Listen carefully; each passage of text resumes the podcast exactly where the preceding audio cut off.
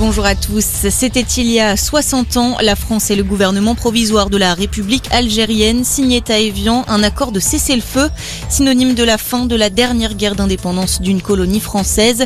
Emmanuel Macron participe ce midi à l'Elysée à une cérémonie de commémoration. Les combats se poursuivent en Ukraine. Le ministère russe de la Défense a annoncé ce matin avoir utilisé des missiles hypersoniques hier, un type de missile capable d'échapper au système de défense antiaérienne. Ils auraient permis au Kremlin de détruire un entrepôt souterrain d'armement dans l'ouest de l'Ukraine.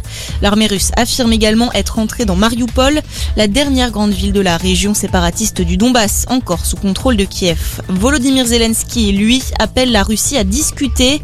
C'est sa seule chance de minimiser les dégâts causés par ses propres erreurs, a déclaré le président ukrainien dans une vidéo publiée sur Facebook aujourd'hui. Il met en garde Moscou, sans accord de paix, les pertes pour la Russie se feront sentir sur plusieurs générations.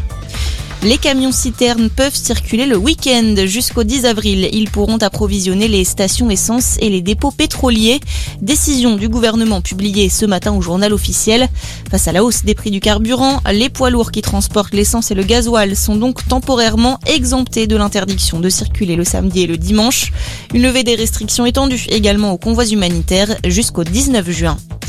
De mort du Covid en Chine, les premières victimes du virus dans le pays depuis plus d'un an. Des dizaines de millions de personnes sont actuellement confinées dans le pays qui poursuit sa stratégie zéro Covid. En France, le nombre de cas repart également à la hausse. La Haute Autorité de Santé recommande une quatrième dose pour les personnes fragiles de plus de 65 ans. Et puis c'est un match très attendu ce week-end. L'équipe de France de rugby affronte ce soir l'Angleterre. Dernière rencontre du tournoi des Six Nations. Les Bleus sont à 80 minutes du Grand Chelem.